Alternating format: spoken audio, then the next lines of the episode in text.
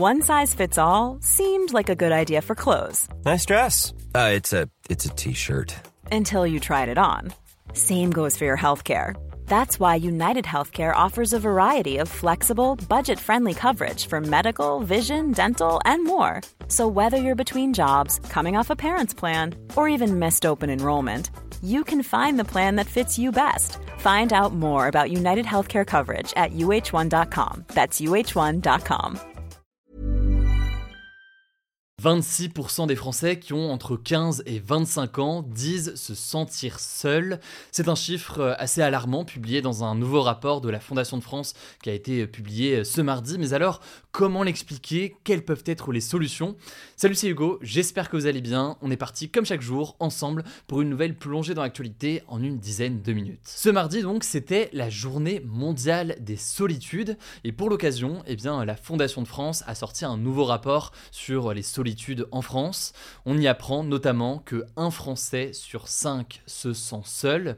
Plus précisément, c'est 12% des Français qui se trouvent en isolement total. Isolement total, ça veut dire qu'ils n'ont aucun ou très peu de contact physique avec leur famille, leurs amis, leurs collègues, leurs voisins ou alors quelconque milieu associatif. Alors là, il faut quand même différencier l'isolement et la solitude. L'isolement, ça se caractérise donc par un état où une personne est physiquement ou socialement coupée des autres. Et donc pour l'isolement total, c'est 12% des Français aujourd'hui. C'est donc quand une personne n'a pas ou très peu de lien justement avec ses proches. La solitude en revanche, c'est davantage vu comme un état émotionnel. En fait, c'est quand une personne se sent seule. Alors forcément, on peut ressentir de la solitude quand on est justement en état d'isolement. Mais là où c'est intéressant à observer, c'est qu'on peut tout de même ressentir de la solitude même si on est entouré. Et c'est donc quelque chose d'assez important, vous allez le voir, à analyser. Alors qui sont les personnes les plus touchées par la solitude et par euh, l'isolement? Eh bien, euh, selon ce rapport, on a d'abord les Français les plus modestes et les plus pauvres, notamment euh, les personnes en recherche d'emploi ou encore les ouvriers sont les plus exposés à l'isolement.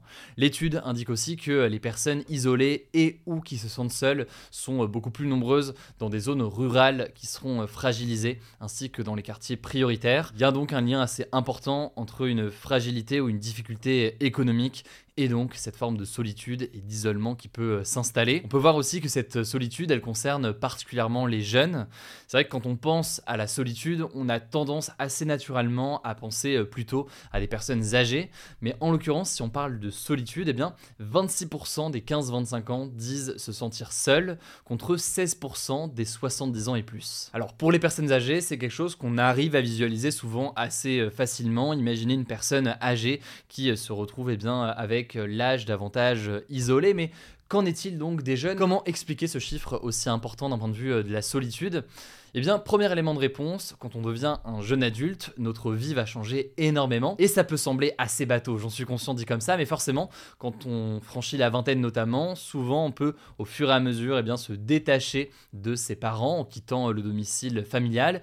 On va commencer aussi à chercher euh, du travail et donc on va se détacher de notre cercle social qu'on avait euh, jusqu'ici. Deuxième élément de réponse qui est lié au premier, quand on se retrouve typiquement à être, à commencer ses études ou à travailler, eh bien on peut se retrouver exposé à une précarité importante d'un point de vue euh, économique. Et on vient de le dire, hein, il y a un lien entre difficultés économiques et solitude et ou euh, isolement. Évidemment, les jeunes font partie des premiers exposés à des difficultés euh, économiques, mais donc avec l'inflation, donc cette hausse générale des prix, tout cela vient aggraver la situation. Et d'ailleurs, on le voit puisque 7 personnes sur 10 affirment avoir réduit leurs activités extérieures à cause de ça, et ça peut donc eh bien, entraîner ou accélérer une forme d'isolement. Alors ça paraît évident, mais qui dit moins de moyens dit moins de possibilités pour faire des sorties, moins de possibilités aussi pour accueillir des gens chez soi, parce que souvent si on a moins de moyens, on a un logement beaucoup plus petit, donc on peut se retrouver davantage seul chez soi.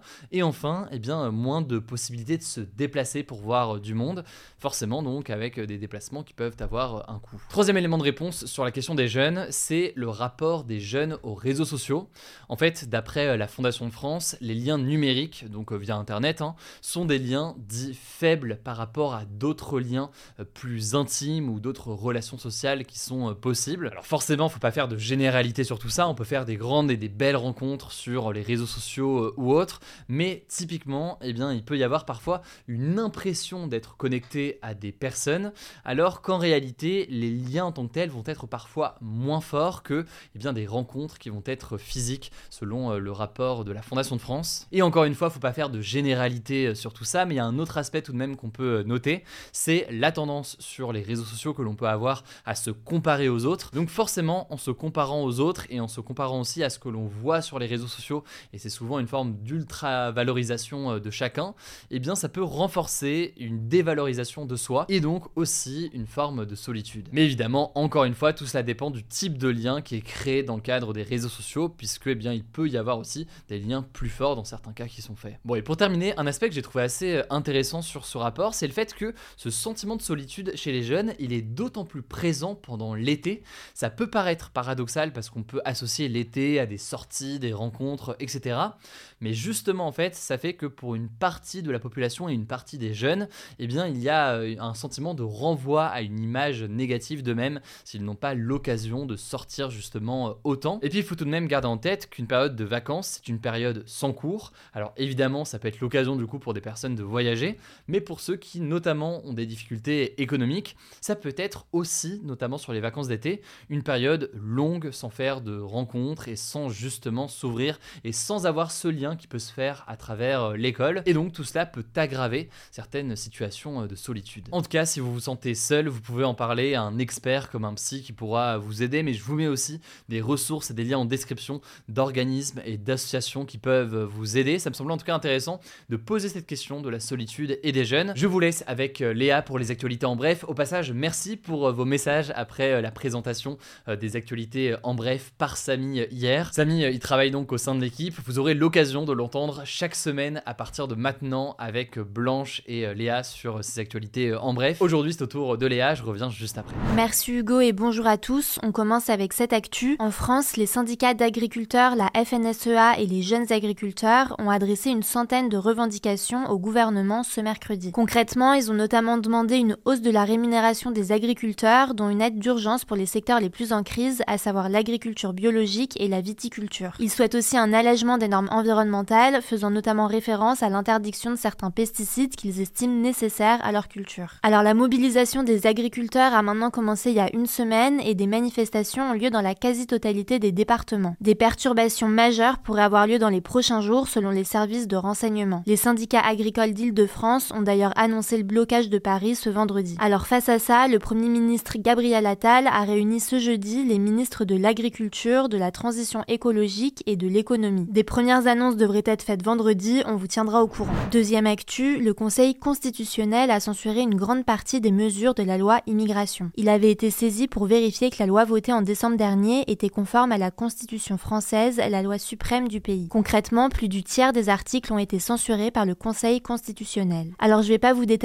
toutes les mesures qui ont été censurées, il y a par exemple l'instauration de quotas migratoires par le Parlement pour trois ans et le durcissement de l'accès aux prestations sociales pour les étrangers non européens en situation irrégulière. Par exemple, pour les allocations familiales, le texte prévoyait de faire attendre 5 ans les immigrés qui ne travaillent pas et 30 mois pour ceux qui travaillent contre 6 mois aujourd'hui. Alors Gérald Darmanin s'est félicité car selon lui, le Conseil constitutionnel a validé l'intégralité du texte initial du gouvernement avant les négociations avec la droite. Du côté de l'opposition, Mathilde Panot, la présidente du groupe La France Insoumise à l'Assemblée nationale, a estimé qu'il fallait retirer le texte entièrement, tandis que le président du Rassemblement national, Jordan Bardella, a estimé qu'il fallait organiser un référendum sur l'immigration. Troisième actu, l'Assemblée nationale a approuvé ce mercredi à une large majorité le principe d'inscrire la liberté garantie des femmes d'accéder à l'avortement dans la Constitution, donc la loi suprême du pays. Ce vote doit encore être confirmé mardi prochain lors d'un vote solennel à l'Assemblée. Alors si le texte est à nouveau adopté, il sera soumis ensuite aux sénateurs le 28 février prochain. Gérard Larcher, le président du Sénat, avait indiqué en début de semaine sur France Info qu'il ne souhaitait pas que le droit à l'avortement soit inscrit dans la Constitution, car selon lui, ce droit n'est pas menacé en France. On vous tiendra au courant. Quatrième actu, les actes antisémites, dont contre des personnes juives, ont connu une hausse de 1000% en France en 2023, et plus particulièrement depuis les attaques du Hamas contre Israël le 7 octobre dernier, selon un rapport du CRIF, le Conseil représentatif des institutions juives de France. Le CRIF s'est appuyé sur les données du ministère de l'Intérieur et du service de protection de la communauté juive pour faire ses calculs. Alors concrètement, selon le rapport, 1676 actes antisémites ont été recensés en France en 2023 contre 436 en 2022. Près de la moitié de ces actes concernent des violences physiques ou des propos menaçants. Faut savoir que la France est le pays avec la plus grosse communauté juive d'Europe, avec environ 500 000 personnes, soit moins de 1% de la population. Cinquième actu, on voulait revenir sur le crash d'un avion russe qui a eu lieu ce mercredi dans la région de Belgorod, qui est proche de la frontière ukrainienne. Selon la Russie, cet avion transportait 65 prisonniers ukrainiens en vue d'un échange de prisonniers et ils auraient tous été tués. La Russie a accusé l'Ukraine d'être à l'origine de ce crash et a dénoncé un acte terroriste. Alors côté ukrainien, l'armée a confirmé qu'un échange de prisonniers était bien prévu, mais pour le moment, les autorités ukrainiennes n'ont pas pu confirmer la présence de prisonniers à bord de l'avion. Ils n'ont pas non plus revendiqué la responsabilité de ce crash. Le président ukrainien Volodymyr Zelensky a réclamé l'ouverture d'une enquête internationale et le Conseil de sécurité de l'ONU s'est réuni en urgence ce jeudi dans l'après-midi à la demande de la Russie. Sixième actu, en Europe, la sécheresse des sols a atteint son niveau le plus bas depuis 2018 selon les données de l'Observatoire européen de la sécheresse analysées par l'AFP. Concrètement, début janvier, la sécheresse des sols concernait 19,6% du territoire européen et des côtes méditerranéennes contre 35,1% l'année dernière. C'est la première fois que cette proportion sous la barre des 20% en 6 ans. En 2023, la sécheresse des sols avait atteint un pic en Europe à la mi-juin avec 48,2% des terres qui étaient affectées. Et on finit avec une actualité culturelle, la 51e édition du Festival international de la bande dessinée qui se tient tous les ans à Angoulême en Charente a débuté ce mardi et se tiendra jusqu'au 28 janvier. La dessinatrice et autrice britannique Posy Simmons a déjà reçu ce mercredi le grand prix du festival pour l'ensemble de son œuvre. Elle devient donc la cinquième femme à recevoir cette récompense. L'année dernière, c'était l'auteur franco-syrien Riyad Satouf qui avait remporté ce prix pour sa série L'Arabe du futur.